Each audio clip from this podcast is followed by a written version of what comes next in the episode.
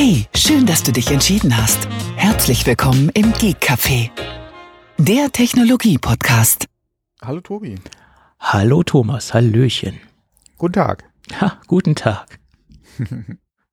oh, wir haben unsere nicht vorhandene Pre-Show äh, sechs Minuten überzogen. Ach so. ja, äh, genau. La lass uns mal anfangen, da wird wir dann spätestens hier eine Stunde später dann auf den Aufnahmeknopf drücken, genau. So ist es, genau. Naja, man muss sich ja warm reden. Aber ich glaube, wir ja, ja. wiederholen auch unsere Aussagen. Man muss sich warm reden. Wir haben eine lange Pre-Show. Ja. ja. Hm. Also, ich hatte ja vor der Aufnahme noch gesagt, ich hole mir ein Bier, aber. naja, um, äh, um 14 Uhr. Habe ich, hab ich jetzt auch. Wieso? Samstag 14 Uhr? Ich fahre heute nicht mehr weg. Also von daher könnte ich sogar eine ganze Kiste leeren. Also du kannst das auch meinetwegen. Ich wollte, was ich nicht will. Du kannst das meinetwegen auch morgens um 8 Uhr machen, da habe ich auch kein Problem mit. genau, morgens um 8 in, in deutschen, äh, ja. Äh, du, soll es geben. Ja. ja, das ist die Frage. Ist es das erste oder das letzte dann? Das ist äh, morgens um 8. Kommt drauf an, wann man angefangen hat, ne? Wie war das? Morgens um acht ist die Welt noch in Ordnung. Äh, Obwohl, nee, acht ist eigentlich schon wieder zu spät. Sagen wir mal, um sechs ist die Welt noch in Ordnung. Äh, ja, okay. Ja. Wie man es nimmt. ja, wie man es nimmt, ja. Ist immer eine Frage der Perspektive. So, aber ab, apropos Perspektive. Ja. Sollen wir mal anfangen? Ja, wir sind doch schon mittendrin quasi. ja, mein Gott. Ähm. Gut, lass uns mal anfangen. Das ist auch so ein Running Gag. Und heute machen wir es wirklich mal ganz schmerzlos und steigen in die heutige äh, Sendung ein. Wir haben am Anfang so ein paar Themen rund um das Thema Produktionsdiversifizierung oder Standortdiversifizierung. Ähm, da gibt es ein paar Neuigkeiten, sowohl positive als auch negative. Ähm, jedenfalls sieht es so aus, dass es äh, wohl auf einen speziellen Zulieferer ein, ein Höchstmaß an, an Druck gibt, äh, auch dementsprechend seinen Standort zu ähm, verändern oder umzuziehen. So hat ein Sprecher der Firma Gore-Tex berichtet, dass ganz, ganz viele ähm, Kunden von Gore-Tex sich beschwert haben, dass sie immer noch äh, in China zu Hause sind und da ihre Produkte produzieren und nicht ihren Standort äh, wechseln oder noch einen Standort dazu ähm, errichten wollen. Und ähm, Jetzt haben sie angekündigt, aufgrund der ja, der, der Maßnahmen von ihren Kunden oder der, der, des Drucks vom Kunden sozusagen abzuwandern, dass sie jetzt in Vietnam ein, eine weitere Fabrik eröffnen wollen oder eine zusätzliche Fabrik zu ihrem äh, Hauptstandort. Und da soll, wie gesagt, eine Fabrik entstehen, äh, die ähm, weitere Komponenten fertigt und den Hauptproduktionsstandort entlasten wird. Und da werden, da wird ein Fabrikgebäude entstehen, was äh, roundabout 280 Millionen US-Dollar kosten wird. Tja. Äh, übrigens auch Apple lässt dort produzieren und Gortec ist einer der äh, Zulieferer, der die AirPods produziert oder der die Endproduktion. Ich wollte gerade sagen, Gortec ist, glaube ich, hier Akustik, ja? Genau, genau. Mhm. Der die Endproduktion äh, übernimmt. Ist, glaube ich, auch gar nicht mal so klein, gell? Gore-Tex. Was heißt klein? Äh, du brauchst ja auch eine gewisse Größe, wenn du halt mit Apple zusammenarbeiten willst, ja, alleine schon wegen der Stückzahlen, die du produzieren musst. Aber ich glaube, äh, in dem Bereich sind die in China mit einer der größten, glaube ich, ja. Genau, ja. Mhm. Und in dem Artikel ist auch, also in dem äh, Bloomberg-Artikel ist auch ganz, äh, ganz interessante Statistiken rausgefallen oder eine konkrete Zahl herausgefallen, dass mittlerweile neun von zehn äh, Apple-Zulieferer äh, Zulieferer, äh, konkrete Pläne haben, äh, ihren Standort äh, zusätzlich in ein, in ein anderes Land zu verlagern, sei es zum Beispiel Vietnam oder sei es auch Indien. Indien steht im Moment bei vielen äh, Lieferanten ganz, ganz hoch im Kurs. Ähm, und somit ähm, ja, wird es äh, auch bei den Zulieferern äh, immer diverser von den Produktionsstandorten. Ja. Gott sei Dank. Ne? Ja, das, man muss da aufpassen. Einmal ist es natürlich jetzt das, was du die letzten Jahre gelernt hast, auch gerade unter dem äh, Gesichtspunkt Corona und Lockdowns.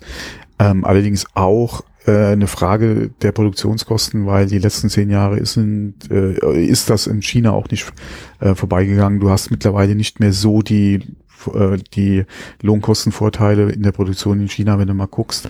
Ähm, ich glaube, mittlerweile ist es oder sie bewegen sich auf dem Niveau äh, wie Mexiko oder äh, teilweise Südamerika. Ähm, wie gesagt, dann Länder wie Indien sind, glaube ich, mittlerweile sogar günstiger als China, was jetzt Lohnkosten betrifft. Ähm, von daher ist da natürlich auch Druck da, alleine deshalb mhm. im Ausland zu gucken mhm. und da zu investieren. Aber gerade, wie gesagt, Corona hat, denke ich mal, da die Entscheidung bei dem einen oder anderen auf jeden Fall auch äh, ähm, einfacher gemacht, beziehungsweise dazu beigetragen, dass man sich dann einfach umguckt, ja. Ähm, weil es waren wirklich schwierige Jahre, ja. Und äh, du weißt natürlich nicht, ja, jetzt hast du gerade umgekehrt den Effekt, ja, durch die ganzen Lockerungen wurde es auf einmal wieder wesentlich schlimmer. Ähm, du weißt natürlich nicht, was da vielleicht noch auf dich zukommt und vor allem, wie gesagt, wie halt die Preisspirale sich in China weiterdreht. Mhm. Plus dann nochmal die Aussichten, die du hast in China. Ja, die, äh, die Entwicklungsprognosen sind da jetzt auch nicht so rosig. Ähm, von daher, ja, neun mhm. von zehn klingt schon ja, sehr realistisch, ja. Ja, denke ich auch. Gut. Plus dann noch den Druck, den die, hast du ja auch schon gesagt, den ja nicht nur Apple macht. Klar. Das sind ja andere, äh, ja. gerade in der Größenordnung Konzerne ja auch, die sagen, mhm. hier, wir wollen, es ist ja schön, dass du in China für uns produziert hast, nur wir wollen hier mehr Sicherheiten haben, guck doch mal, finden wir nicht irgendwie eine Möglichkeit, halt eventuell woanders noch eine Produktion aufzubauen, ja. Mhm. So ist es. Gut, aber wo Licht, da ist auch Schatten äh, und es sieht, äh, es gibt dann ja eine nicht so schöne Meldung aus Indien. Da ist äh, in einer Fabrik, die unter anderem auch äh, für Apple äh, Produkte fertigt, ähm, ein Großfeuer ausgebrochen und dieses Großfeuer hat einen Schaden angerichtet, dass 50 Prozent der Fertigungsmaschinen äh, einfach mal verbrannt sind bedeutet, dass im Moment die Fabrik komplett stillgelegt worden ist äh, und somit äh, dort keine Produktion stattfindet.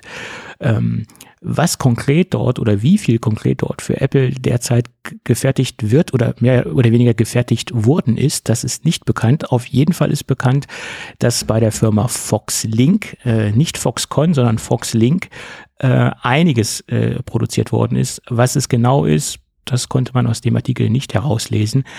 Aber es reicht ja schon, wenn es nur kleine Komponenten sind. Äh, es ist ja im Endeffekt egal, was fehlt, ob es jetzt eine Schraube ist oder eine Abdeckung ist. Wenn sie fehlt, ist das halt äh, äh, ist es halt das fehlende Produkt, um letztendlich ein, ein Gesamtprodukt zu finalisieren. Also das spielt im Endeffekt ja keine Rolle. Wenn irgendwas in der Lieferkette fehlt, äh, dann kann es halt schon dazu äh, ausreichen, dass ein Produkt halt nicht ausgeliefert werden kann. Ja. Das kann halt mal vorkommen, dass da ein Brand entsteht. Ja. ja, leider hört man das da aus der indischen Ecke regelmäßig, ja. Nicht jetzt unbedingt in der Branche, sondern es sind eigentlich andere Branchen, aus der man hört, gerade aus Textil. Ähm, aber ja, ich glaube, da muss äh, im, im, Thema oder bei dem Thema Arbeitssicherheit noch einiges aufgeholt werden in Indien.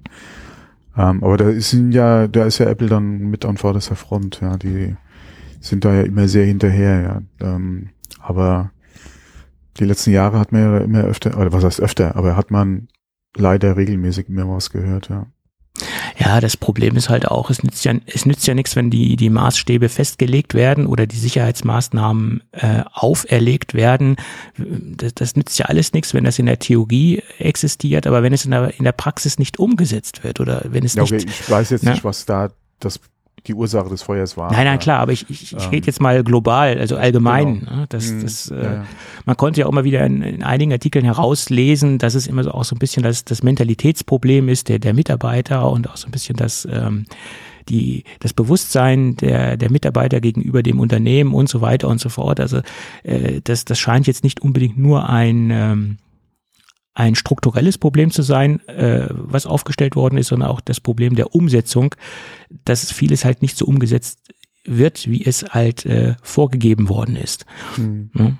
Das, ähm, ja. ja, ich bin eh, also ich bin da eh ein bisschen vorsichtig, was Indien betrifft, ob das wirklich so die, der Standort ist, ob da, ja. beziehungsweise ob der Standort die Lösung ist. Ja. Weil wenn man mal guckt, auch die letzten Jahre, die, was gerade politisch so Bestrebungen sind, beziehungsweise die Opposition, ähm, was da teilweise für Töne angeschlagen werden, gegen gerade große westliche äh, Unternehmen, ähm, gerade was dann auch wieder so alte oder, oder äh, so Bezüge auf, auf äh, früher äh, hier im Indien als Kolonie und Ausbeutung etc. betrifft und was man jetzt alles gegen die oder gerade die amerikanischen Firmen, ja, die äh, die letzten Jahre oder die ja auch gerade äh, äh, die was heißt die ersten, aber vor vor Jahren ja äh, hier mit dem äh, Entwickeln der der äh, sag mal äh, diese äh, Programmierjobs beziehungsweise die Center, die, mhm. die Software-Center, die da entstanden sind, mhm. ähm, wo da jetzt äh, von moderner Ausbeutung wieder gesprochen wird.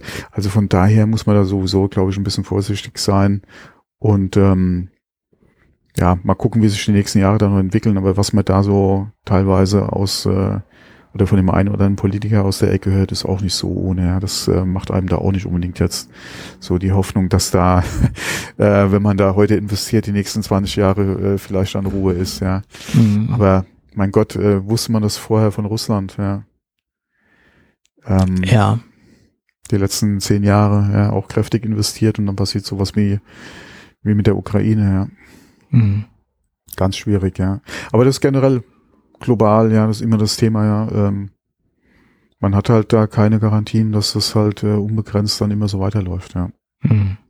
Und ich glaube, das ist heute mehr ein Thema und äh, in der Diskussion als, wie gesagt, vor 10, 15, vielleicht sogar 20 Jahren, mhm. wo man ja da dann äh, so äh, ja auch gerade die Investitionen in China hatte. Ja, wenn man mal guckt jetzt, äh, wo ist das VW-Werk, das eine, wo jetzt auch momentan die Diskussionen sind. Ähm, aber ja, das äh, wusste man damals auch nicht, ja. Hm, ja, es ist so. Tja, gut. Schauen wir Deswegen mal. mal gucken, mal gucken, gerade auch mit dem, äh, ah, wie heißt der Act nochmal in Amerika, wo sie gesagt haben, hier Produktion bei uns, äh, die Subventionen, die sie machen wollen, die EU, mhm. ja, mit den Sachen, die sie jetzt mit den Projekten, die sie vorhaben, um halt Produktion ins, im Land zu halten, beziehungsweise halt in, in die EU zu holen. Bin ich mal gespannt, wie das äh, sich dann auch wieder weiterentwickelt. Ähm, klingt zwar gut, aber äh, es ist halt die Frage, wie weit willst du dann weltweit mit anderen um den Standort konkurrieren. Ja. Das ist natürlich auch so ein zweischneidiges Schwert, ja. Mhm. Ja. Und, und irgendwann können sich ja auch, wie gesagt, die Probleme, die wir in, in China hatten, auch letztendlich so in, in einer Art und Weise in Indien entwickeln. Das ist letztendlich kein Garant dafür, nur weil sie den Standort wechseln, dass diese Probleme dort nicht entstehen können. Also das, das kann sich letztendlich überall äh, oder mehr oder weniger fast überall entwickeln. Das, ja, klar. Äh, das ist das Problem. Kein Standort ist in irgendeiner Weise äh, krisensicher oder ähm, ge gefeit vor politischen Problemen oder genau, Auseinandersetzungen ja. etc. Ja, das, das ist mhm. halt so. Das, das gibt es einfach nicht. Das ist leider so. Gut, aber momentan scheint das ja das, äh, das, das das Mittel der Wahl zu sein, seinen Standort nach Indien zu verlagern. Ja, das mhm. denkt ja, sich ja auch mhm. mittlerweile die Firma Foxconn. Foxconn ist ja schon äh, am expandieren. Sie haben ja einige Fabrikationsstätten dort errichtet. Äh, bisher waren es in Anführungsstrichen relativ kleine äh, Standorte.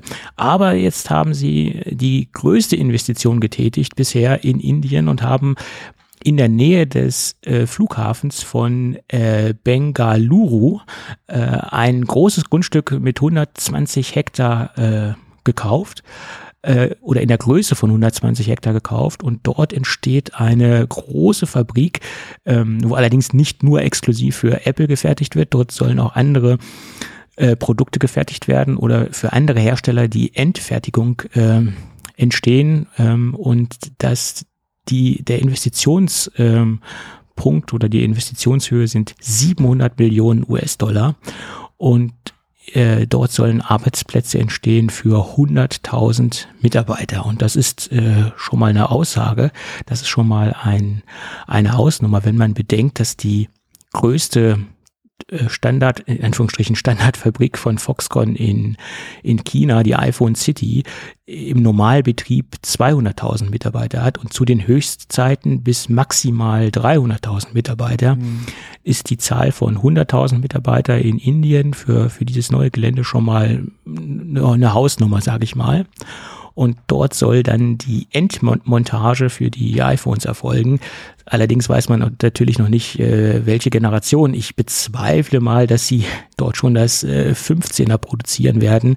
Ich denke mal, das wird sich so in Richtung 16er orientieren weil äh, die, die Endfertigung muss ja jetzt irgendwann auch mal bald losgehen für das ähm, 15er, wenn es zeitgerecht äh, zum September äh, am Markt existieren soll oder äh, ja, okay, dafür hast du ja noch die Standorte in China, die produzieren. Ja, klar. Also du kannst natürlich dann, es ist ja die Frage, wann ist es ready, das Werk? Ja. Ähm, äh, und vor allem, welchen, äh, welche iPhones sollen da dann äh, zu, montiert werden. Ja. Und dann kannst du, und das war ja in der Vergangenheit auch so, äh, wir haben ja schon teilweise Produktion in Indien gehabt von den iPhones, das fing ja, glaube ich, mit dem SE an mhm. für den Markt und hatte sich dann auf andere Modelle ausgeweitet. Und es hieß ja jetzt, man will halt relativ zeitnah äh, auch mit den aktuellen Geräten halt in die ja. Produktion dann in Indien gehen. Mhm. Ob das dann wirklich dann jetzt schon ist für die Einführung oder dann mit der Einführung oder kurz danach. Ja, es kann ja auch sein, das, dass äh, zum Beispiel äh, die die Mid-Color äh, Farbe äh, Farbe sage ich schon die Mid-Color Season, die ja meistens immer dann so, mhm. so in der Mitte der der Produktion nochmal eine neue Farbe dazu kommt, dass die vielleicht dort stattfindet. Also das, das 15er in einer weiteren Farboption könnte ja sein, dass das denn dort ähm, gefertigt wird etc. Das weiß man ja nicht, äh, wie weit sie schon mit dem Bau sind. Und wir wissen mhm. ja auch, dass, dass es unterschiedlich lange dauern kann, bis äh, dementsprechend die, die Werkshallen und die Fabriken äh, fertig sind. Ja. Oh, das ist eine gute Frage. Da also ich denke nicht, dass sie so lange brauchen wie, wie der Bär. Ja. ja, gut, das ist jetzt auch ein, äh, das ist jetzt auch kein Maßstab. Wobei äh, Stuttgart 21 zieht sich ja auch immer länger hin und verschlingt immer mehr Geld. Eieiei. Ah, ja. Mit so manchen Großprojekten, äh, ich weiß nicht, wie man sich da so schwer tun kann. Ja, äh, das Fass machen wir jetzt nicht auch noch auf. Boah, von mir aus können wir das fast gerne aufmachen, aber ähm, ja. es ist äh, ja schwierig. Schwierig, schwierig. Also in Deutschland mit solchen Projekten ist es schwierig. Ja. Ja, das ist wohl wahr. Gut. Aber obwohl es sehr kompliziert ist in Deutschland, hält es Apple nicht davon ab, in den Standort Deutschland weiter zu investieren. Äh, das zeigt nämlich die neueste Meldung, die Apple rausgegeben hat. Sie werden in den nächsten sechs Jahren eine weitere Milliarde in den Standort äh, München investieren.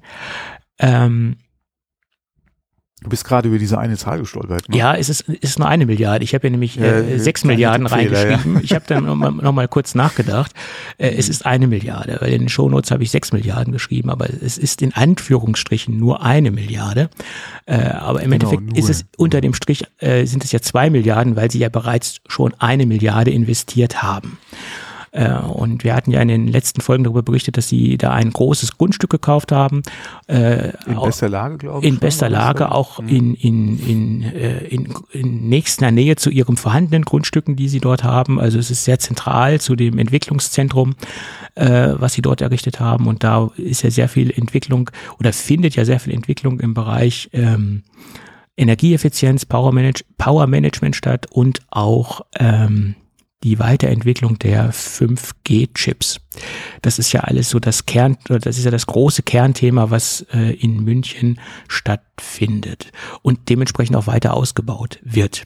Tja, derzeit arbeiten übrigens deutschlandweit 4600 äh, Mitarbeiter für Apple.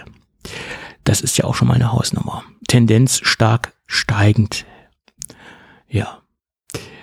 Allerdings lässt sich daraus natürlich nicht ableiten, wie teuer das Grundstück war. Das habe ich bisher immer noch nicht rausgefunden. Das wird sicherlich nicht eine das Milliarde. geschenkt. Das meinst du ja, ja. Das äh, wird sicherlich nicht eine Milliarde gewesen sein. Äh, das äh, geht ja hier um das Gesamtvolumen, was ähm, Apple mhm. in den nächsten sechs Jahren dort investieren wird.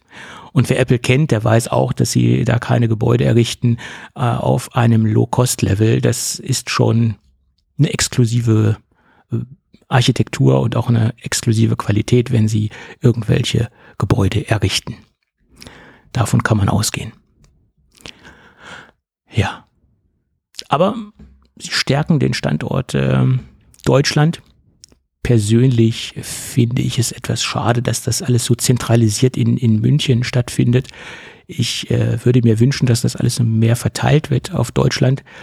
Ähm, ja, aber das ist äh, nur meine persönliche ja, Meinung. So bei, bei, dir ums Eck ist ja auch die Unistadt, also von daher würde ich sagen. Ja, es muss ja jetzt nicht bei mir ums Eck sein, darum geht's jetzt ja nicht, aber dass alles so äh, fokussiert ist in, in Richtung München, das äh, ja, stört mich weiß, persönlich. Was der Söder da persönlich ver verhandelt hat, ja. Naja, es ist jetzt ja nicht nur der Söder. Man, ich meine, Apple hat ja eine Tradition. Mittlerweile sind sie ja jetzt äh, knapp 40 Jahre äh, in München und da gab es ja auch andere äh, ja, politische Verantwortliche. Ja, es gibt halt große Attraktivitäten in, in München, ja. Äh, Alleine das Oktoberfest. Ja. Hat den Herrn Cook ja auch schon gesehen. Ja, okay. Das ob, ist natürlich ein Grund, ja. Ob das ein Grund ist, äh, um sich dort niederzulassen, das äh, sehe ich jetzt nicht so, aber okay. ja, gut, darüber kann man auch diskutieren.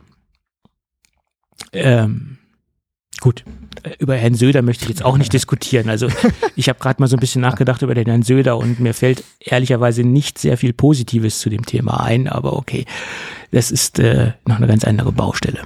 Das ist eine ganz andere Baustelle. Wir müssen zum nächsten Mal, wenn wirklich äh, wieder Wahlen anstehen, die uns betreffen, ja, müssen wir mal wieder in das Thema einsteigen. Ja. Da können wir auch garantiert wieder vier, fünf Hörer mehr gewinnen. Du meinst Hörer aus Bayern? Politik. Ach so, okay. ich habe jetzt gemeint allgemein bei dem Thema Politik. Das ist ja immer sehr gerne genommen, ja. Naja, und ich hoffe mal,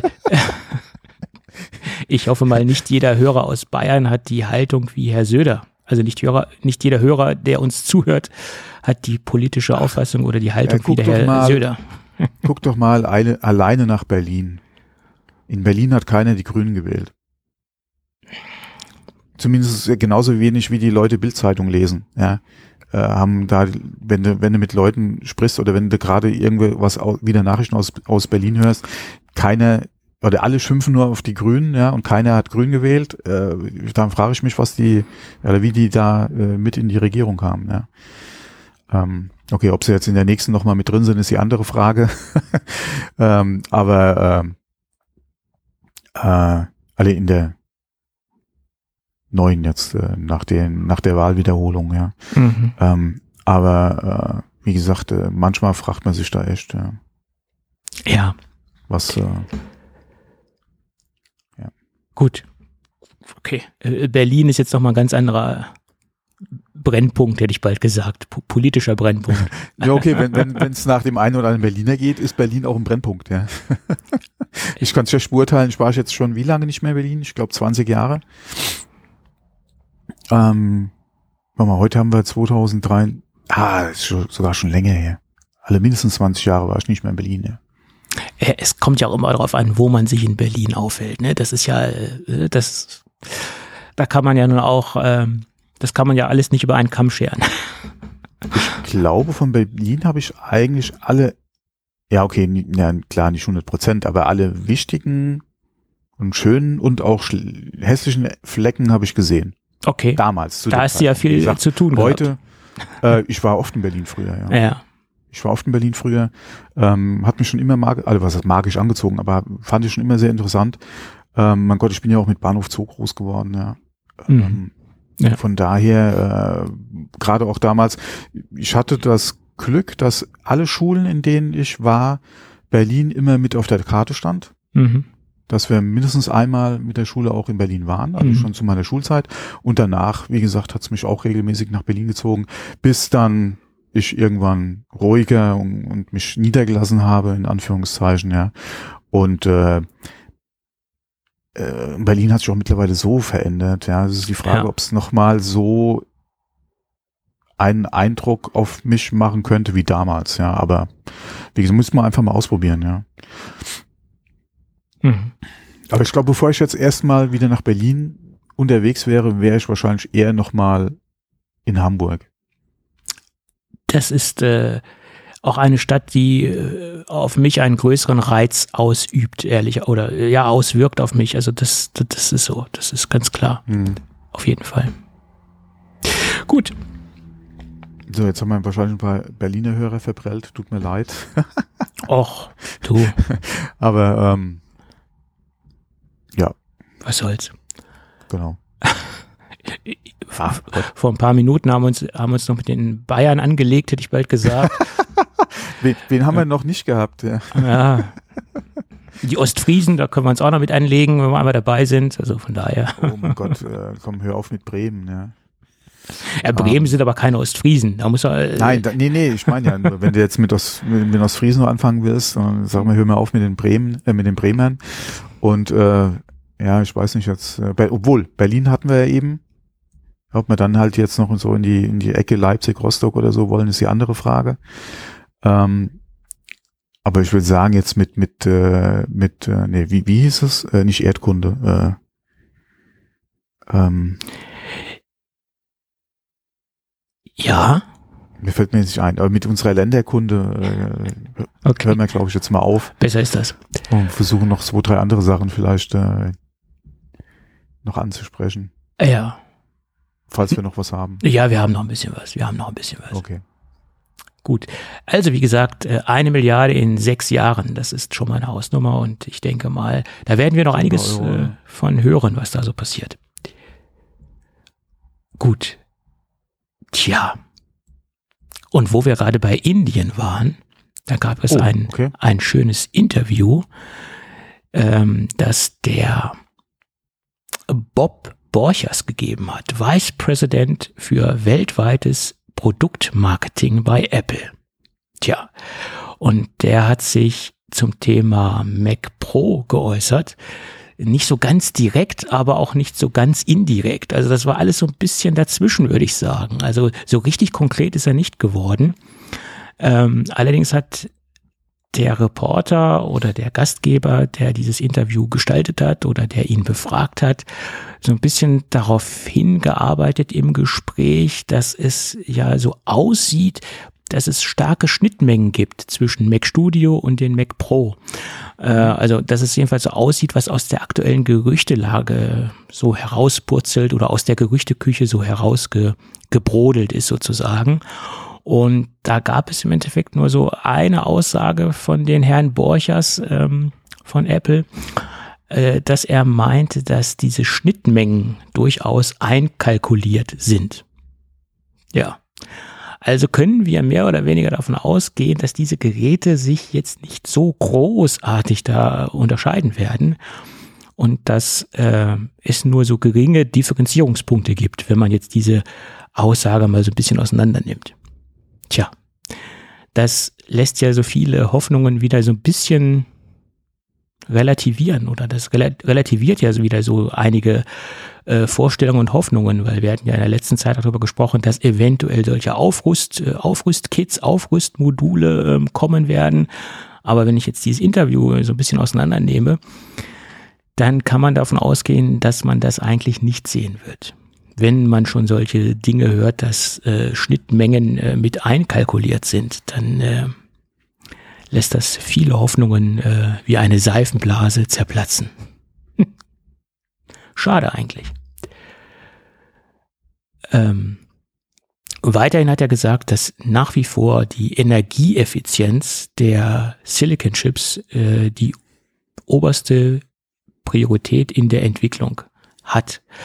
Ja gut, damit sind sie auch gut gefahren. Ich meine, das ist ja immer noch ein Fund, mit denen sie äh, wirklich ähm, ähm, ja äh, glänzen können. Äh, wenn man sich die Kollegen anschaut von von Intel oder AMD, ist ja Apple immer noch mit ihren Silicon Chips, äh, was die Energieeffizienz betrifft, äh, in der obersten Klasse unterwegs und äh, diesen Vorsprung, den wollen sie wohl auch weiterhin ausbauen. Das hat oberste Priorität äh, energieeffiziente Chips auf den Markt zu bringen und diesen Vorsprung halt äh, weiter zu halten und auch weiter ausbauen. Äh, das ist quasi die größte Priorität bei Apple äh, im Bereich Silicon Chips. Und ich denke, das ist auch sowieso das, das Thema schlechthin, was, was äh, äh, generell ähm, im, in der Entwicklung von äh, Chips äh, aktuell ist oder was, was, was der Trend ist, äh, energieeffiziente und trotzdem sehr leistungsstarke Chips zu produzieren. Das ist jetzt nicht nur das, was Apple will, ich denke, das wollen alle anderen auch.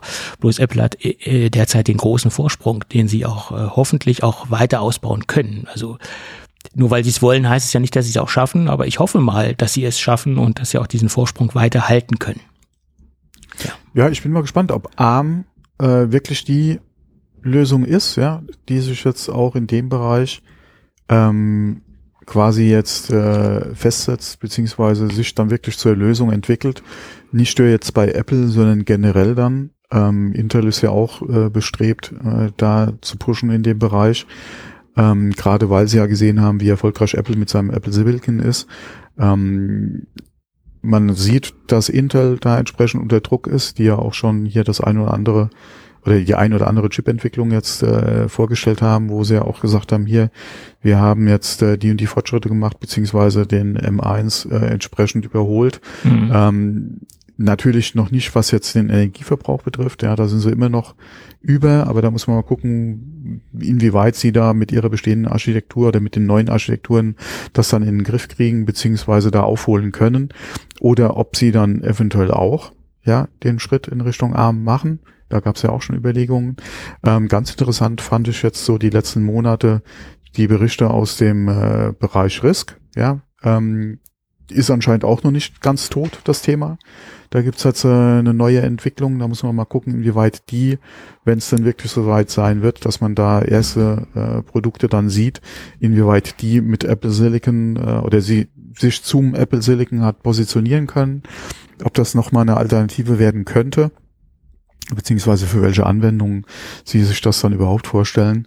Ähm, aber momentan sieht's ja wirklich so aus, ja, als ob ARM die Zukunft wäre. Ja. ja, auf jeden Fall. Gerade weil man ja auch gesehen hat, wie gut Apple oder das Apple Silicon nicht nur ein, mhm. wie gesagt, ein sparsamer Telefonchip sein kann, mhm. ja, sondern dass der wirklich auch die entsprechende Power bringt, um halt äh, ja, Desktops haben wir jetzt, ja doch, Studio, klar, äh, und den Mini, aber ähm, dass man da in dem Bereich dann äh, auch Leistung entsprechend haben kann, ja. Und da sind sie ja wirklich nicht schlecht aufgestellt, ja. Ja, ich habe jetzt bei, bei meinem Mac Studio mal ein, ein Messgerät äh, dazwischen gehängt. Das lasse ich jetzt exakt eine Woche laufen. Ähm, das habe ich heute Morgen eingestöpselt und das protokolliert halt äh, in einen definierten Zeitraum, den man halt angeben kann, den Stromverbrauch und gibt dann halt mhm. eine kleine Tabelle aus und so weiter. Und das habe ich auch mal mit, äh, wo ich meinen Mac Pro jetzt aus dem Jahre 2013 noch im Einsatz hatte, auch mal gemacht. Äh, auch so ein durchschnittliches äh, Ergebnis äh, ermittelt. Und das werde ich mal vergleichen, wie effizient, also wie stromsparend der Mac Studio ist gegenüber einem alten Mac Pro aus dem Jahre 2013. Bin ich sehr gespannt, was dabei rauskommen wird. Äh, ich denke, natürlich wird er wesentlich in der stromsparender sein, ist ja auch keine, keine Frage. Aber ich, ich, ich äh, bin gespannt, wie, wie enorm das sein wird oder wie enorm die Zahlen sein werden, die da am Ende raus, rauskommen. Mhm. Und ich denke, nach einer Woche Arbeitszeit hat man auch ein relativ repräsentatives Ergebnis. Ja. Wenn man das natürlich ganz genau machen wollte, müsste man dann auch genau ermitteln, wie, wie ähm, wie arbeitsintensiv das war, ob der jetzt viel im Idle-Mode lief oder ob ich jetzt sehr viel damit gearbeitet habe. Also das ist immer sehr schwierig, aber okay.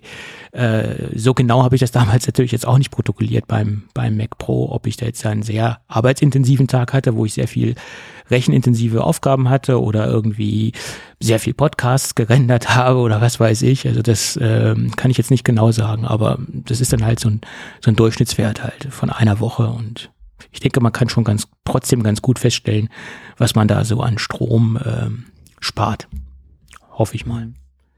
Irgendwie muss man sich ja diese Investition dann auch im Nachhinein äh, schön rechnen. ja. Gut. Das zum Interview äh, von den Herrn Borchers. Äh, und es geht weiter mit dem Thema USB-C. USB-C im iPhone 15. Ja. Da sieht es nun so aus, dass mittlerweile der Shrimp Apple Pro in die gleiche Kerbe reinschlägt, wie auch die Kollegen, die damals diese, diese steile These auf dem Social Microblogging Netzwerk Weibu äh, rausgehauen haben, die ja gesagt haben, ja, es wird dort äh, einen speziellen Chip geben, der den USB-C-Port äh, nur in der vollen Geschwindigkeit, äh, sei es die Ladegeschwindigkeit, aber sei es auch die Datenübertragungsgeschwindigkeit, freischaltet, wenn die Kabel MFI zertifiziert sind. Erst dann hat man den vollen Speed sowohl vom Laden her als auch von der Datenübertragung her. Tja, und das diese These hat er jetzt auch aufgestellt und er hat gesagt, jawohl, das wird so kommen das finde ich mittlerweile gar nicht mehr so bedenklich, weil wenn du dir mittlerweile, wenn du dir in der Zwischenzeit anschaust, dass nach fast 99 Prozent der existierenden Lightning-Kabel, die auf dem Markt äh, rumfliegen, MFI-zertifizierte Kabel sind, wird sich das mit der Zeit auch so im USB-C-Bereich einspielen. Am Anfang werden diese Kabel noch relativ teuer sein. Äh, das war bei den ersten äh, Third-Party-Lightning-Kabel genauso, dass die sehr teuer waren am Anfang, weil es halt, äh, weil es halt neue äh, Zertifizierungsmaßnahmen waren, weil das dementsprechend für die Firmen auch äh, am Anfang aufwendiger war, diese Produktionsketten einzuschleifen und die Produktionsprozesse zu äh, verfeinern oder zu optimieren etc. Und mittlerweile ist das ja so ein absolutes Massenprodukt geworden, dass auch die kleinsten Hersteller auf ihre Kabel eine MFI-Zertifizierung haben. Und es ist mehr oder weniger zum Massenartikel und zu einem günstigen Massenartikel äh, geworden. Also sehr, ich finde kaum noch Kabel, die keine MFI-Zertifizierung haben äh, im, im Third-Party-Bereich. Und man sollte auch tunlichst nur solche Kabel einsetzen. Und die Preisunterschiede zwischen den absoluten No-Name-Kabel und zwischen einem Third-Party-MFI-Kabel, die sind gar nicht so immens. Also es sei denn, ich nehme jetzt ein, ein Belkin-Kabel, die sind fast genauso teuer wie die Original Apple-Kabel. Aber wenn ich jetzt ein solides äh, Sateki-Kabel nehme, das ist MFI zertifiziert, dann bin ich da in einem normalen, günstigen Bereich unterwegs äh, und muss jetzt nicht zu den absoluten No-Name-Kabel äh, Kabeln greifen. Und genauso wird sich das auch bei, bei den USB-C-Kabel-Geschichten äh, einspielen. Und ich, ich bin der Meinung, dass gerade im USB-C-Bereich, äh, da wo dieser Wildwuchs an Standards und an ähm, Diversifizierungsmöglichkeiten noch viel, viel größer ist als bei Lightning, liegt ja in der Natur der Sache, Lightning gibt's halt nur bei Apple, da ist so eine Zertifizierung, denke ich, für viel notwendiger, äh, um den Kunden eine Sicherheit zu geben, dass diese Kabel auch hundertprozentig sicher und gut funktionieren als bei Lightning. Weil wir wissen ja alle, USB-C ist ein äh, Wildwuchs an Standards, äh, die der Otto-Normalverbraucher so eigentlich nicht durchblicken kann. Da habe ich ja sogar meine Probleme, wenn ich jetzt nicht unbedingt äh, mir hier eine Tabelle angelegt hätte, wo die ganzen Standards drin stehen und so weiter und so fort. Äh, auf den ersten Blick steige ich da auch nicht sofort durch, was es alles gibt und was es alles kann und so weiter und so fort. Also ich bin dem eigentlich relativ positiv gegenübergestellt, dass ähm, diese MFI-Zertifizierung halt stattfindet und dass nur diese Kabel mit, mit einer Zertifizierung den höchsten Standard äh, entsprechen oder die, die höchsten äh, Geschwindigkeitsstandards freischalten. Jetzt ist der Thomas weg. Hm? Jetzt ist der Thomas weg. Nee, sorry, ich hatte stumm. ich habe die Taste nicht gefunden. Ja, mir ging es eben wie dir. Nein, also ich, ich. Nee, aber das ist ja wieder das Thema, wo ich ja auch immer sage, ja. USB-C, gerade die Übertragungsgeschwindigkeiten, ja, es ist, also das dann, ja, ich habe es ja in der Vergangenheit schon oft genug erwähnt, ja, wie ich dazu stehe. Ja, okay. Also ich, ich finde, es ist, äh, wie ich es eben schon sagte, ich wiederhole mich, äh, es ist mhm. für den Otto-Normalanwender eine gute Orientierung, gerade im USB-C-Bereich, äh, da eine MFI-Zertifizierung äh, zu haben. Weil da weiß er sicher, okay, das Ding ist MFI zertifiziert, es funktioniert und kann es einfach Mhm. kaufen. Es ist eine Orientierung. So sehe ich Ja. das. Es gibt natürlich auch das Gegenargument, Apple hat äh, äh, eine ganze Menge USB-C-Geräte am Start und hat dort auch keinen Chip eingebaut. Warum sollten sie es, es warum sollten sie es beim iPhone tun? Das ist ein Gegenargument. Da, das ist durchaus berechtigt. Ja, weil das halt das Gerät mit dem größten Umsatz ist. Ja. Das ist richtig. Ich meine, gut, Da machen iPads, sie das meiste Geld mit. Ja. die iPads bringen natürlich auch einen gewissen Umsatz, aber da, so ein iPhone ist natürlich das äh, Brot- Das und Buttergerät. Kuh, ja. So ist es, ja. Die heilige Kuh, ja. Und ich meine, es heißt ja auch nicht, dass sie das in den nächsten Generationen der iPads nicht auch einführen werden. Das kann ja auch kommen. Dazu, ja. Ne? Mhm. Das kann ja das eine, das, das eine schließt das andere ja nicht aus. Naja. Gut. So oder so, wir können es nicht beeinflussen, was Apple da macht. Nein. Also, was soll's. Und ich würde es ehrlicherweise genauso tun. Also ich würde auch eine MFI-Zertifizierung draufsetzen und, und würde mir meine Zertifizierungskosten auch äh, in die Kasse äh, spülen lassen ne, von den ganzen Anbietern, ganz klar. Mhm. Ja, ja, man muss an die Rente denken, das tut Apple auch. Gut, An die Rente will ich gar nicht denken. Oh mein Gott, ja, man, man sollte, man sollte an die Rente denken und am besten schon äh, beim ersten Arbeitstag, äh, äh, da so, also beim, sobald man in die Arbeitswelt eintritt, dann sollte man schon an die Rente denken. Also nicht, dass man in Rente gehen will, sondern dass man für die Rente vorsorgt. So meine ich das. Ja, okay, das Thema Vorsorge und gerade fürs Alter ist ja nochmal ein anderes als jetzt das Thema Rente.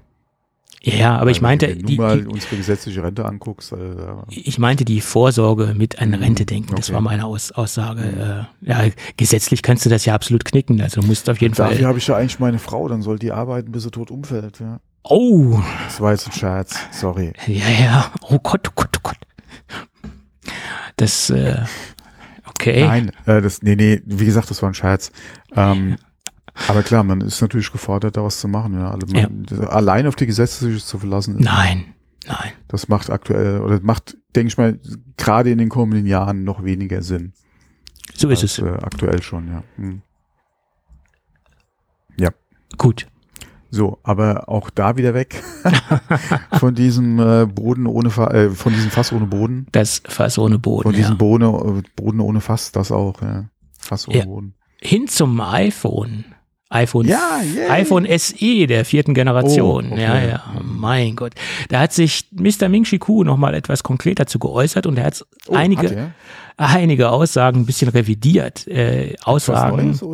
Ja, er hat so ein paar äh, zeitliche Aussagen etwas ähm, nach vorne gezogen und er hat so ein Oh, paar okay. Designaussagen geändert. Ähm, Im Endeffekt soll das iPhone 4 SE eigentlich ganz groß werden. Also das ist ja das, was ähm, viele äh, Fans von, vom kleinen iPhone äh, kritisieren. Kann ich auch verstehen, weil viele Kunden haben sich das Gerät gekauft. Unter anderem haben sie, haben sie sich das Gerät gekauft, weil es sehr kompakt und klein ist und weil es auch noch einen Home-Button hat. Da gibt es ja auch viele Fans und weil es relativ günstig ist. Aber das soll sich ändern. Es soll 6,1 Zoll groß werden. Das Gerücht hatten wir allerdings auch schon mal in der Vergangenheit, aber es soll das Design zu 95 Prozent vom iPhone 14 bekommen. Auch Oh, nicht also schlecht. nichts mit 10, äh?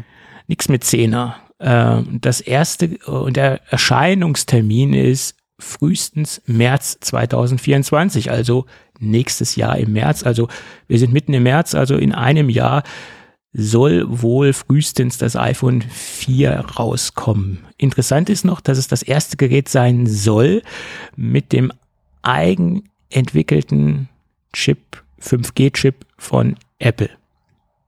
Tja. Das ja, okay, äh, das iPhone SE ist jetzt eh nicht so das Okay. meistverkaufte Gerät, ja, da könnte man das als Testballon auf jeden Fall äh, mal machen. Mal gucken, wie es geht.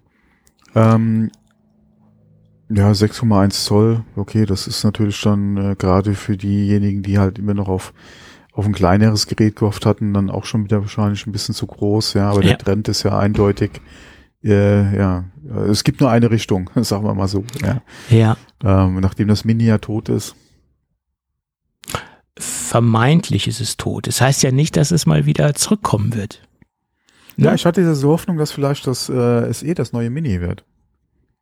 Ja, Wie gesagt, es muss ja nicht äh, die, die wirklich allerneueste Technik haben, aber wenn es so ein, vielleicht maximal zwei Generationen hinterher hängen, hängen würde und ähm, aber ansonsten halt so designtechnisch beziehungsweise von der Größe her so ein Mini-Gerät wäre und sich dann preislich allerdings noch am SE orientieren würde, hätten wir, glaube ich, sehr viel gewonnen gehabt, ja.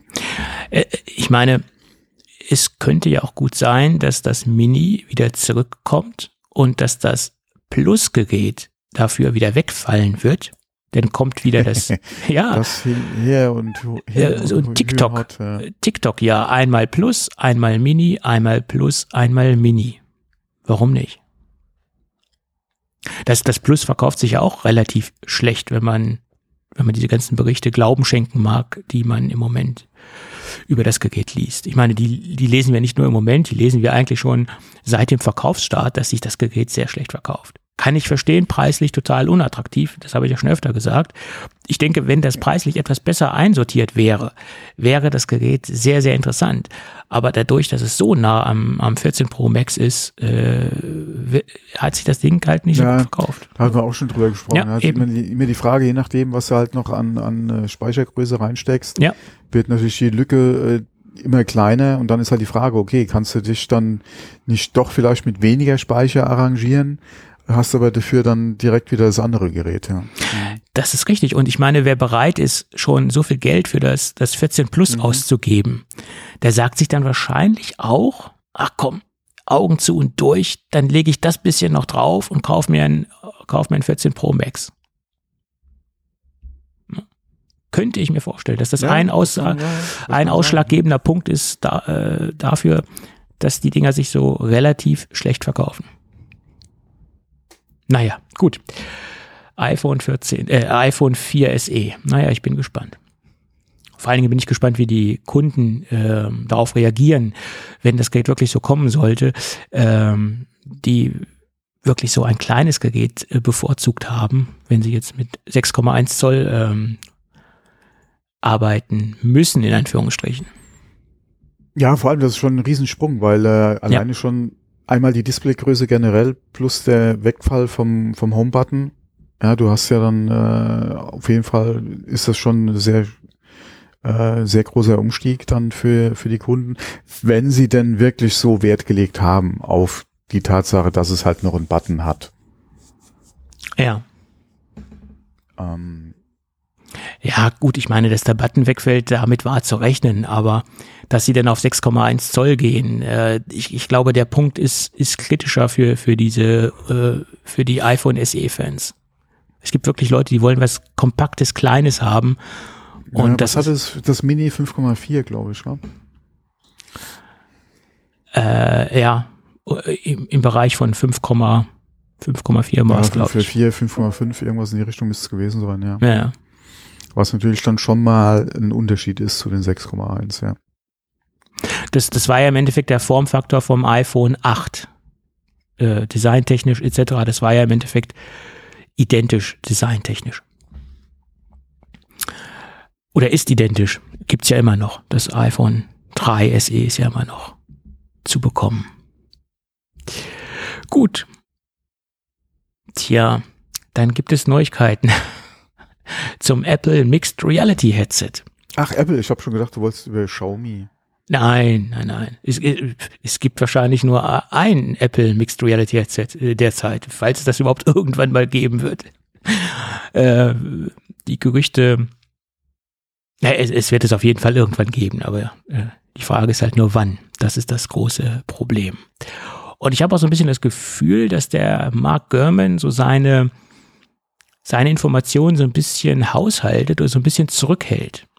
Äh, man, man sieht jetzt auch, was er zum Thema äh, Mixed Reality Headset rausgehauen hat. Da sieht es so aus, dass er gesagt hat, dass es ein, ein spezielles Display geben soll, ähm, was für äh, Leute mit einer Sehbehinderung oder einer Seheinschränkung äh, dienlich sein könnte oder quasi diese diese diese Nutzer äh, mit diesem Display unterstützen kann. Ähm, das soll eine Kombination sein aus äh, aus Display und KI. Naja, KI ist ja bei Apple ein großes Thema und ich könnte mir auch gut vorstellen, äh, dass man da auch schon einiges gestalten könnte. Wie das halt genau funktioniert und was genau de, dem Nutzer da für Vorteile entstehen sollen, das hat er jetzt nicht gesagt. Ich könnte mir vorstellen, das ist jetzt meine Interpretation oder meine Vermutung, dass man eine Echtzeit-Umgebungserfassung hat. Das heißt, wenn man die Brille aufhat, dass man halt äh, durch dieses Display und durch diese Vernetzung mit der KI und der, der Kamerageschichte eine Erfassung der Umgebung hat und dass man den ähm, seheingeschränkten Nutzer äh, quasi mitteilt, wie die Umgebung aussieht und dass er sich leichter in dieser Umgebung orientieren kann. Stichwort Navigation oder dass ihnen mitgeteilt wird, was für Objekte sich äh, im Umfeld begeben, äh, nicht begeben, befinden äh, oder irgendwelche Gefahrenquellen, sei es eine Straße, sei es äh, äh, eine Litfaßsäule oder was weiß ich. Also, dass man quasi eine Echtzeit ähm, Umgebungserfassung hat und dass man so einfach sich besser äh, orientieren kann. Das ist jetzt meine Interpretation, die mir so spontan dazu einfällt. Ich glaube, so groß muss man gar nicht mehr grauf, äh, greifen. Äh, mhm. Was ja auch schon mal äh, mit einer Anwendung wäre in dem Bereich, wäre ja entweder, äh, gerade wenn du jetzt äh, Text vor dir hast, äh, wo ja viele auch ihr Smartphone nutzen, quasi als Lupe. Ja, so ja. Funktion wäre schon mal, oder Text-to-Speech wäre mhm. auch nochmal eine Sache, die du da auf jeden Fall machen könntest. Äh, Farberkennung, ja, wenn du eine Farbsehschwäche äh, oder, oder, oder eine Blindheit hast. Mhm. Farberkennung wäre zum Beispiel auch sowas, was ja durchaus helfen kann, äh, je nachdem, was man gerade vor sich liegen hat oder äh, wenn man unterwegs ist, was man gerade sieht irgendwo. Ja, das wäre nochmal so eine Funktion. Ähm, das sind schon Kleinigkeiten, die, denke ich mal, auch schon viel helfen können in dem Bereich. Ja, äh, ja klar. Oder eine Umschaltung der also eine Kontrastumschaltung sozusagen. Also du hast jetzt Text und ähm, in, du hast dann eine inverse Darstellung quasi, äh, dann halt nicht mehr mhm. schwarz auf weiß, sondern weiß auf schwarz oder sowas, was man ja auch alles schon äh, äh im klassischen Sehhilfebereich äh, machen kann mit diversen Zusatzgeräten. Ähm, oder auch mit Zusatzsoftware. Apple hat ja teilweise auch das in macOS eingebaut, dass man sein, sein macOS dementsprechend anpassen kann mit verschiedenen Einstellungsmöglichkeiten und dass man sowas halt onboard quasi nativ äh, in der Brille eingebaut hat. Das könnte natürlich mhm. der, der Fall sein. Aber da, da fehlt natürlich die, die Komponente KI-Intelligenz, weil das sind ja Onboard-Techniken, die eigentlich auch ohne KI funktionieren würden. Äh, KI ist ja im Endeffekt nur dann interessant, wenn man aus einer Echtzeiterfassung eine gewisse Information herausrechnen möchte. Und äh, da könnte ich mir halt schon vorstellen, dass diese Umgebungserfassung äh, eine Rolle spielen könnte. Mal sehen. Ja. Mein Gott, wo, wo heute überall AI drauf geklatscht wird. Ja, das stimmt. Das stimmt, da hast du recht. Gut, ähm, und dann hat er sich dazu geäußert, wie die Eingabe erfolgen soll. Wenn man das Gerät standalone betreiben will oder wenn man das Gerät das erste Mal in Betrieb nehmen möchte, das soll wohl auch ohne iPhone funktionieren. Dieses Gerücht gab es ja auch schon in der Vergangenheit, dass man gesagt hat, das wird von Anfang an ein Standalone-Produkt. Und das hat er jetzt konkretisiert, wie das aussehen soll. Äh, man könnte es frei ins Deutsche übersetzen, Tippen in der Luft. Also man soll einfach Gesten in der Luft machen ähm, und man soll dann quasi in der Brille ein, ein virtuelles Keyboard vor sich sehen. Und durch die Eingabe, äh, die Tippeingabe in der Luft soll dann quasi diese Interaktion oder diese Eingabe äh, ausgelöst werden. Tja, äh, ich bin gespannt, wie das aussieht. Erinnert mich so ein bisschen, wie, hieß der Film mit ähm, Tom Cruise, Minority Report. Minority Report. So mhm. ähnlich. Bloß da haben sie auch nicht in der Luft getippt, da haben sie auf einer, einer Plexiglas oder einer durchsichtigen, einem durchsichtigen Display irgendwie getippt. Aber ich glaube, das haben sie auch nicht berührt. Das war auch so frei schwebend irgendwie. Ich kann mich jetzt nicht mehr ganz genau erinnern. Aber es war auch, glaube ich, gestengesteuert. So ähnlich könnte ich mir das auch mein Gott, das ist ein, das ist ein MR, äh, AR oder was, äh, oder äh, Mixed äh, Headset. Du könntest auch auf eine Tischoberfläche deine Tastatur äh, im Raum einblenden. Zum Beispiel, ja. Ob das jetzt in der Luft ist, also virtuell vor dir oder auf einer auf einer festen Oberfläche, wie zum Beispiel mit Tisch oder so, ist ja dann egal. Ähm, die Frage ist halt, wie gut wird's funktionieren? Das ist richtig. Ähm, Klar. Ich denke mal, für den Nutzer ist es zum Beispiel projiziert auf eine feste Oberfläche einfacher, weil er dann noch einen Widerstand hat quasi zum Tippen. Äh, auch wenn er jetzt keine Tastatur hat ja, und kein, kein Feedback darüber kriegt, aber er hätte auf jeden Fall halt noch die Oberfläche, auf die er tippt. Ja. In der Luft ähm, muss man mal gucken, gerade wie halt die Erkennung dann wirklich äh, über die Brille im Raum dann erfolgt. Ähm, du hast ja keinen Controller in der Hand, ja, Ja. wie wir es aktuell kennen. Ja. Mhm. Von daher wird das äh, spannend zu sehen sein, wie gut das dann letztendlich wirklich funktioniert, ja. Ja, ich meine, es gab ja einige Aussagen zum Thema Navigation äh, im Endeffekt oder Steuerung äh, von der Brille. Man hat ja auch gesagt, es soll die Digital Crown äh, weiter verwendet werden, wie wir sie vom, von der Apple Watch kennen. Aber ich denke, das wird natürlich nur ein Teil äh, einer Eingabemöglichkeit sein und dieses Tippen in der Luft oder ein, ein sagen wir mal, ein gestengesteuertes Tippen, wo das auch immer stattfinden wird, äh, wäre eine interessante, interessante Möglichkeit. Mhm. Ne? Ja, das ist dann halt wieder so, so Sci- Sci-Fi, ja. Genau, und ich meine, die Digital Crown kannst du ja nicht äh, für eine Texteingabe verwenden. Das, das ist ja auch schlecht möglich. Also ähm, das, da ist so eine virtuelle eingeblendete Tastatur in der Luft oder wo sie denn auch immer eingeblendet ist, Mhm. äh, ist ja dann quasi auch egal. Oder wo du dann diese, dieses virtuelle Tippen ähm, vor, vornimmst. Ja, es ist halt die Frage dann wieder, wenn du wenn die wirklich unabhängig von irgendwelch anderer Hardware funktioniert und du bist unterwegs, wie reagiert dein Umfeld auf dich? Ja, wenn du anfängst hier in der Luft rum zu zeigen, ja, und äh, irgendwie äh, Leute um dich rum sind, ja, das wäre Naja. ganz interessant. Ich gehe mal davon aus, dass die erste Generation der Mixed Reality Brille sowieso nicht für die, für den Einsatz im öffentlichen Bereich gedacht ist. Äh, allein schon die Größe von dem Gerät. Das ist, das ist die Frage, ja. Deswegen hat Ruin auch den Scherz gemacht mit dem Xiaomi.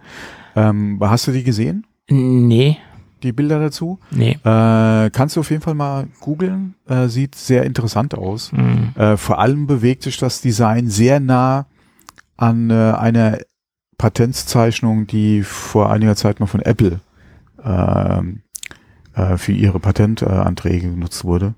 Da äh, irgendwie kam es mir bekannt vor, ich habe mal geguckt, also es, es ist jetzt nicht eins zu eins, aber es ist diesem Design sehr ähnlich, ja. Ähm, ich finde es jetzt nicht so prickelnd, dass ich das wirklich tragen wollte, aber ähm, alleine schon mal zu sehen, wie heute sowas oder was technisch heute möglich ist von der alleine von der Größe her, ist das schon mal ganz interessant zu sehen.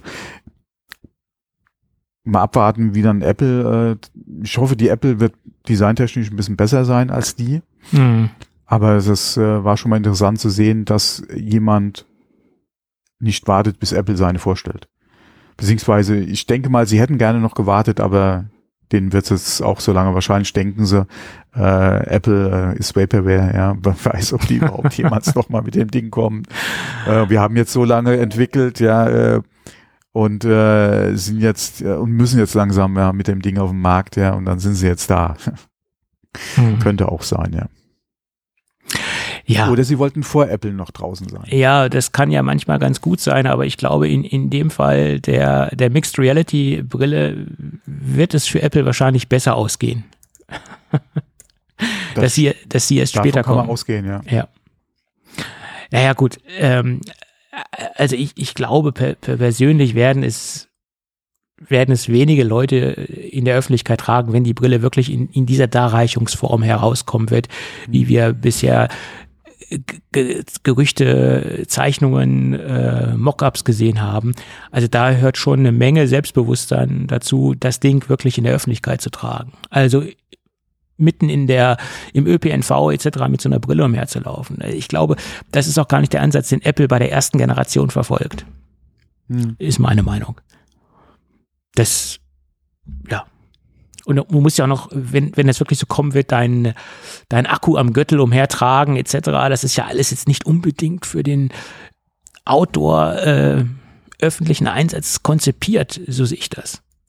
Ja, obwohl früher sind die Leute auch mit einem dicken Walkman am, am Gürtel umhergelaufen. Das sah auch, sah auch nicht schön aus.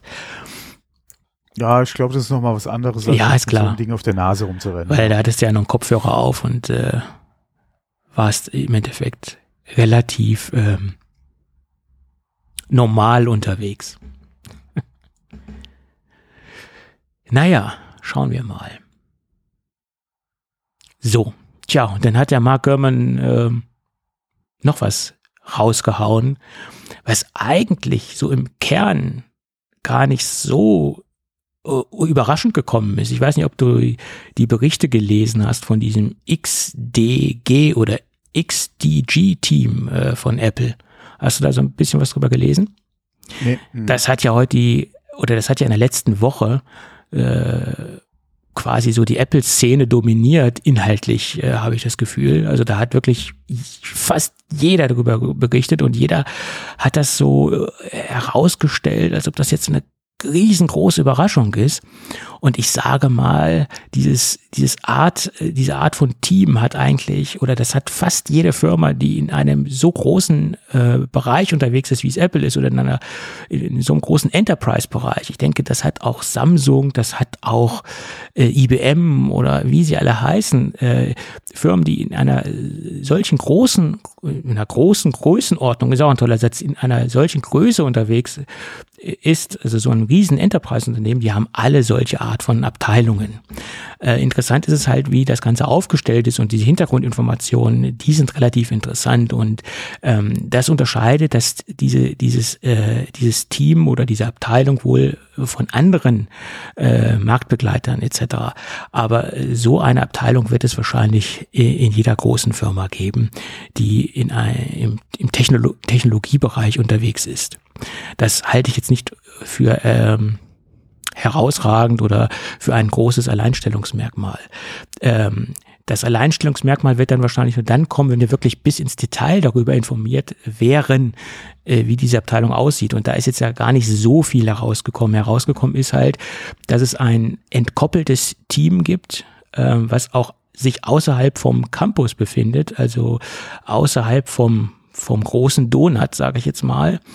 Und man könnte das so betiteln, äh, das Team für die Ideen von morgen. Äh, mit dem Start-up-Spirit von heute sozusagen. Also er hat es so beschrieben, dass dieses ganze Team, was da existiert, äh, das hat mehrere hundert äh, Mitarbeiter und dieses große Team ist nochmal innerhalb etwas strukturiert und aufgeteilt. Es arbeiten in, innerhalb dieses Dachverbandes sozusagen einige Leute in verschiedenen Gruppen zusammen und entwickeln parallel an verschiedenen äh, revolutionären Entwicklungen, sage ich jetzt mal ganz krass. Äh, dort wird auch an der äh, nicht invasiven Blutzuckermessung gearbeitet. Ähm, das ist wohl auch so ein Projekt, was dort ähm, erforscht und bearbeitet wird. Ähm, das ist äh, ein, ein Kernthema, was dort stattfindet. Ähm, und man arbeitet quasi an einer revolutionären Entwicklung und nicht an einer evolutionären Entwicklung. Also viele Dinge, die dort entwickelt werden, ähm, sind entkoppelt äh, von dem, was eigentlich Apple so in der, in der, in der Roadmap für die nächsten Jahre hat. Äh, es entsteht viel Grundlagenforschung dort und ähm, dieses Team hat, also dieses, dieses, äh, diese diese Zusammenfassung oder dieser Zusammenschluss von verschiedenen Gruppen, ähm, die haben halt auch sehr viel Freiheiten, auch extrem viel finanzielle Freiheiten und sie können halt auch vieles ausprobieren, was wahrscheinlich niemals äh, kommen wird oder was wahrscheinlich auch wieder verworfen wird, was nicht stattfinden wird, äh, einfach mal eine Spielwiese äh, und Dinge einfach mal ausprobieren. Und äh, ja, unterm Strich würde ich sagen, alles, was man darüber gelesen hat, äh, von diesem XDG-Team äh, ist das äh, in, in dem, was, wie gesagt, bekannt geworden ist, nichts Revolutionäres. Also so sehe ich das.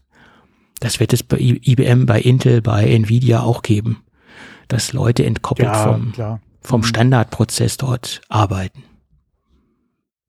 Weil so entsteht halt auch, so, so kann halt nur Neues entstehen. Tja. Interessant. So ist es. Gut. Es hat mich nur gewundert, was da äh, für ein Riesenfass äh, medial aufgemacht worden ist. ja, jede Apple äh, News. Ja. Ja. Naja, und vielleicht ist es bei, bei anderen Firmen, vielleicht äh, bei Intel oder bei Samsung etwas anders strukturiert und äh, nicht so exponiert äh, aufgebaut wie bei Apple und nicht so extrem entkoppelt. Äh, das kann durchaus möglich sein, aber im Grunde gibt es solche Forschungseinheiten, sage ich jetzt mal, in jeder großen Technologiefirma. Ja. Gut. Dann kommen wir zum Thema Retro-Computing. ähm, es gibt mal wieder eine große Auktion ähm, die aufgelöst wird. In Kalifornien äh, gibt es ein Auktionshaus. Ich habe jetzt den Namen leider nicht notiert, aber es ist nämlich genau das Auktionshaus, was auch die Birkenstock-Schuhe von äh, Steve Jobs versteigert hat. Und die gingen ja, die gingen ja, glaube ich, für 218.000 äh, US-Dollar unter den Hammer. Und ähm, dieses Auktionshaus hat jetzt eine Sammlung äh, im Angebot. Was heißt im Angebot? Es wird quasi äh, im März versteigert. Wann genau, weiß ich jetzt gar nicht. Ähm, und diese Sammlung stammt aus der Schweiz. Ein IT-Unternehmer namens Hans-Peter Luzi, ähm, äh, der hat in seiner Lebzeit 500 Apple-Exponate tja, zusammengetragen und Luzi ist im Jahre 2015 äh, verstorben. Und die Erben, die werden jetzt diese Sammlung auflösen. Das Ganze soll versteigert werden. Ähm, 500 Geräte inklusive Zubehörprodukte, also exakte Liste der der Exponate ist jetzt nicht bekannt oder die habe ich jetzt nicht gefunden, aber es sind so Highlights dabei, wie zum Beispiel eine Apple Lisa. Äh, Apple Lisa je nach Zustand, je nach Funktionsfähigkeit werden zwischen 10 und 50.000 US-Dollar, ich sage mal nicht gehandelt, aber das sind so die Preise, wo so eine Lisa bisher unter den Hammer ging. Ich glaube, der Höchstpreis war bisher bei einer Apple Lisa so 50.000 US-Dollar in einem natürlich sehr guten funktionsfähigen Zustand. Ähm, das, äh, ja, und sonst sieht eigentlich, eigentlich die Sammlung relativ, äh, was, was so, so bekannt ist, harmlos aus. Äh, Newton ist dabei und so diese Standard-Apple-Produkte. Es ist natürlich immer eine Frage, es klingt jetzt viel, 200, äh, 500 Apple-Produkte, aber die, die Frage ist ja nicht, wie gut die, äh, wie hoch die Anzahl ist oder die Quantität, sondern immer die Qualität. Ne? Das ist natürlich wichtig. Es ist, es ist, es ist mir viel lieber. Ich habe jetzt fünf äh, hervorragende Apple Lisa als einen Haufen äh, belangloser Apple Pizzaschachteln, sage ich jetzt mal. Ne? Also das äh, bringt mir jetzt relativ wenig. Die Frage ist immer, was, äh, wie gut ist der Zustand der Exponate und was sind es für äh, Produkte? Ne? So sehe ich das. Mhm, ja. Also viele haben gesagt, oh, das ist ja ein Riesenschatz. Das kann man so pauschal nicht sagen. Ne? Ja, das ist die Frage, ja. Wenn es die falschen Geräte sind, mein Gott, kriegst du pro Gerät vielleicht auch nur irgendwie, keine Ahnung, was um die 500 vielleicht, ja. Also ist es nicht jetzt so viel, ja. Klar, äh, wenn da, vor allem wenn da in der Sammlung 400 mal dasselbe Gerät stehen würde, macht den Preis ja dann gleich nochmal kaputt, ja. Da wird ja der Markt ja. quasi mit, den, mit dem Gerät geflutet. Ja, das ist auch nicht hilfreich. Äh, ich denke nicht, dass er 400 von einer Sorte hat. Nein, nein, klar. Ist ja immer die Frage, ja. Ja, und vor allen Dingen äh, Zubehörprodukte. Was ist, ist äh, Zubehör? Wie definiert er das? Äh, eine, eine Tastatur kann auch ein Zubehörprodukt sein, eine Maus kann auch ein Zubehörprodukt sein. Mhm. Und das kann natürlich äh, diese Sammlung unwahrscheinlich aufplustern, aufblähen. Äh, also das, das, das hat jetzt nichts zu sagen, dass man da relativ äh, viel Geld für bekommt für das ganze Zeug. Ne? Das ist halt so. Aber das muss man sehen. Ich bin gespannt, was so die Gesamtsumme sein wird, ähm, was dabei rumkommt. Ähm, und äh, ich gehe da mal von aus, dass ähm, das auch äh, Stück für Stück versteigert wird. Also, äh, dass es nicht als ähm, als Paket versteigert wird, sondern dass die äh, Exponate äh, äh, separat versteigert werden. Das ist meine, meine These. Weil da wird es unterm Strich natürlich mehr ergeben, als wenn da jetzt ein Paketpreis aufgerufen wird. So sehe ich das. Hm? Weil das wird sich wahrscheinlich, das werden sich wahrscheinlich die wenigsten leisten können, jetzt das Gesamtpaket zu ersteigern. ja. Ja, ich denke mal, da wird eh der Großteil ähm, wahrscheinlich äh, einzeln über die äh, oder in die Auktion gehen. Außer du hast vielleicht dann wirklich gerätespezifisches Zubehör, was alleine auch vielleicht wirklich nicht viel wert ist. Ja, ist immer die Frage, was, ja. Ja. Ähm, und dass man das vielleicht dann mit dem Gerät zusammen irgendwie im Bundle dann anbietet, mhm. ja. Wenn das irgendwie, keine Ahnung, äh, jetzt nicht um die Lisa, weil die Lisa dürfte ja doch einiges wert sein. Ja, ja, klar.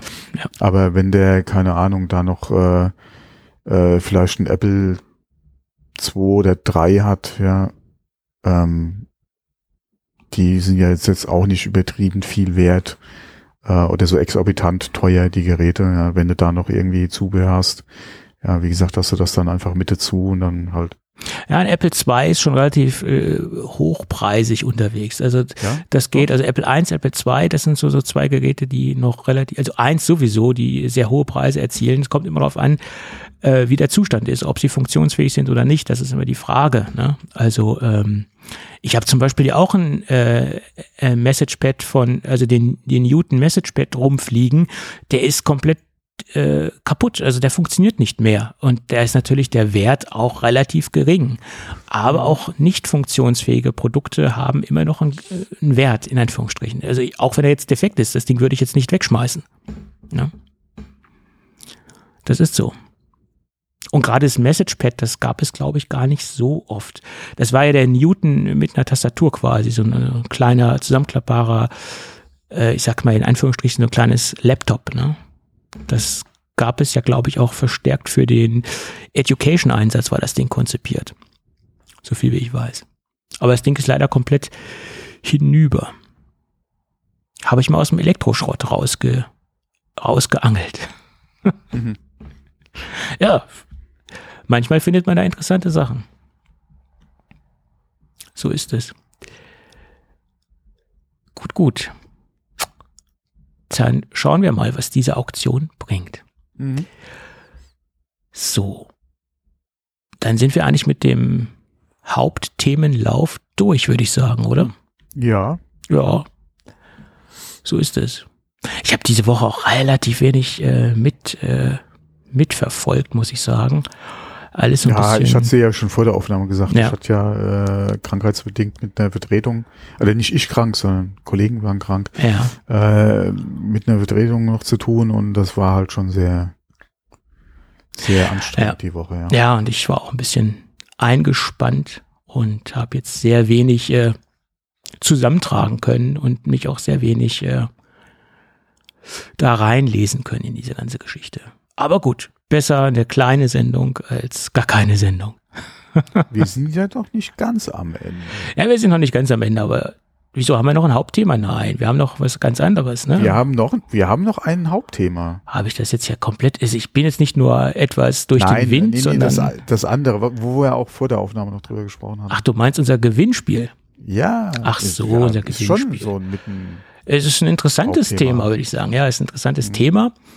Äh, unsere Gewinnspielwochen gehen weiter. Ich glaube, dass das wird sich irgendwie auch noch durch das ganze Jahr ziehen mit einigen Unterbrechungen, weil wir können ja nur das verlosen, was wir auch haben letztendlich, ganz klar. Obwohl es gibt ja auch schwarze Schafe, die verlosen Sachen, die sie gar nicht haben. Soll es auch geben, aber das ist nochmal eine ganz andere Baustelle. Das sind nicht wir. Das sind nicht wir. Äh, wir verlosen nur das, was wir bekommen haben oder was letztendlich direkt vom ähm, Hersteller äh, an die Hörerinnen und Hörer verschickt wird. So, und heute äh, Mensch, Wortfindungsstörungen. Heute freue ich mich ganz besonders, dass wir zum ersten Mal in unseren äh, Gewinnspielwochen die Firma Samsung haben. Man soll es kaum glauben.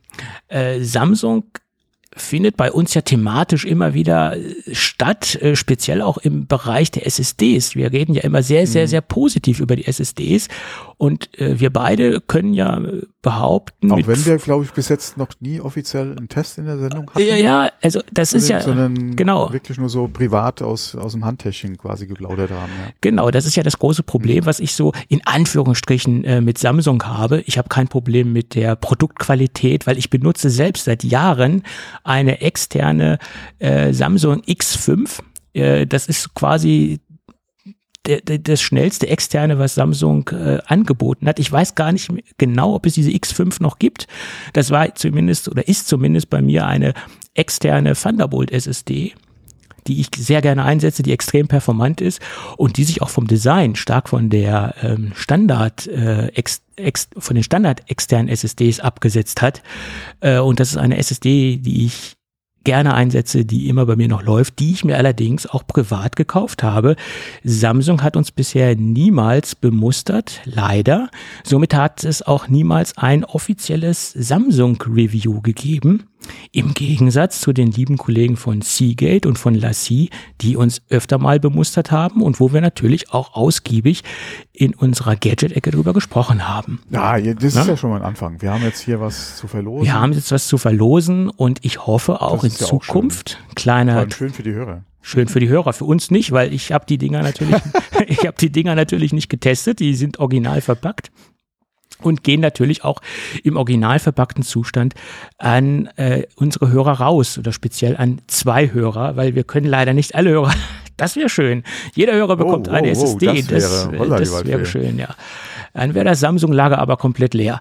Ähm, zumindest in Europa. Äh, aktuell stände das zu befürchten. Ja, aktuell, ja. ja, genau. Nein, aber wie gesagt, wir wurden leider niemals bemustert von Samsung, obwohl ich gerne offiziell mal über diese äh, SSDs sprechen würde und auch über meine Erfahrungen sprechen würde, weil ich, wie gesagt, die Produkte für sehr, sehr gut halte. Und das haben wir ja auch nachweislich schon oft äh, thematisiert, dass äh, wir große Samsung SSD-Fans sind. Zumindest die externen SSDs, die ich bisher auch selbst im Einsatz habe und hatte und immer noch habe. Genau. So, lange Rede, kurzer Sinn. Jetzt haben wir mehr über unsere persönliche ja, Vorgeschichte gesprochen. Länger drüber gesprochen, als wir eigentlich wollten. Ja. Über unsere persönliche Vorgeschichte gesprochen, als wir eigentlich so. wollten. Aber um was geht's denn? Jetzt? Um was geht's denn? Wir verlosen heute zweimal eine externe SSD äh, aus dem Hause Samsung. Man soll es kaum glauben. Jetzt haben wir ja schon zehnmal Samsung mm. gesagt. Jedes Mal ein Schnaps und ich wäre stolz besoffen. nämlich die Samsung T7, aber nicht die normale T7, die gibt es ja schon in Anführungsstrichen relativ lange, sondern das neueste Spross aus dem Hause Samsung, die T7, T7 Shield. Und Shield ist quasi das, was sie von der normalen Serie abhebt. Die normale Serie ist, wie gesagt, eine recht normale externe SSD in einem schicken äh, Metallgehäuse, aber die T7, T7 Shield ist äh, eine, äh, wie man so schön sagt, eine Rugged äh, SSD oder Ruggedized SSD, wie man es auch neudeutsch äh, ausdrücken äh, möchte. Ba technisch basiert sie auf, auf der T7, aber in der Darreichungsform unterscheidet sie sich halt etwas. Bedeutet, das Ding ist IP65 zertifiziert. Be äh, konkret ist das ein Wasser Wasser, Staub und ähm, Schmutzschutz äh, oder Schutz, schmutzfest. Meine Güte. Äh, und des Weiteren ist sie noch bis zu drei Meter sturzfest. So, das sind die großen Unterschiede, die sie unterscheidet zu den normalen T7 SSDs. Designtechnisch ähm, ist jetzt nicht so aufgedreht, dass man äh, sagen kann, oh Mann, die äh, äh, sieht man, der sieht man es sofort an, dass sie extrem sturz und ähm, äh, IP65 zertifiziert ist. Also sie sieht noch relativ normal aus. Also ähm, die äh, Platten aus dem Hause Lassie sind durchaus äh, polarisierender unterwegs mit ihrem orangen Gehäuse. Äh, da hat sich Samsung etwas zurückgehalten. Finde ich persönlich auch interessant, dass man eine doch elegante, sturzsichere Festplatte gestalten kann. Das Schöne ist, die gibt es auch in drei Farbversionen. Ähm, die gibt es einmal in Schwarz, einmal in Blau und einmal in einem Beige. Obwohl Beige Es sieht eher so sandfarben aus, also beige, da kann man auch drüber streiten, ob es jetzt ein beige ist oder ein Sandfarbton. Ähm, wir verlosen allerdings zweimal schwarz. Ähm, hätte mir gewünscht, dass wir gerne mal was farbiges verlosen, Anführungsstrichen, aber gut, ist mir auch egal. Äh, wie gesagt, zweimal schwarz in der 1 Terabyte Version ähm, und das Ding läuft über USB-C, USB-C 3.2 Gen 2 und USB-C-Kabel sind natürlich im Lieferumfang enthalten. Einmal USB-C auf USB-C und einmal USB-C auf USB-A. Also man kann das Ding auch an einen älteren Rechner anschließen. Ja, das dazu. Die Teilnahme ist relativ einfach. Einmal eine E-Mail an gewinnspielwochen.geek-café.de senden. Teilnahmeschluss ist äh, tja, nächste Woche, also bis zur nächsten Sendung. Dann lösen wir das Ganze auf und die Platten gehen dann, oder die SSDs gehen dann direkt an den Gewinner oder äh, die Gewinnerin. So, wir bedanken uns recht herzlich bei der Firma Samsung für die Bereitstellung der zwei Gewinnspielpreise und ich hoffe, dass wir in Zukunft auch äh, mal bemustert werden, um ein wenig über unsere Testerfahrungen mit äh, ja, zu sprechen, die wir mit den Samsung SSDs gemacht haben. Tja, kleiner Hinweis. so ist es. Tja, dann sind wir eigentlich mit dem Hauptlauf der Sendung durch. Das klingt so, als ob wir noch einen Nebenlauf hätten, aber nein, haben wir nicht. ja. Das ist die B-Seite. Also die Podcaster B-Seite. Okay, mhm. okay. Schlechter Witz, ich weiß. Okay, Thomas. Und bevor wir jetzt hier noch mehr äh, schlechte Witze machen, würde ich sagen, machen wir das Ding für heute zu. Ja, genau. Und wenn alles gut geht, hören wir uns dann irgendwann am nächsten Wochenende wieder. Bis dann. Bis dann. Ciao, ciao. Tschüss.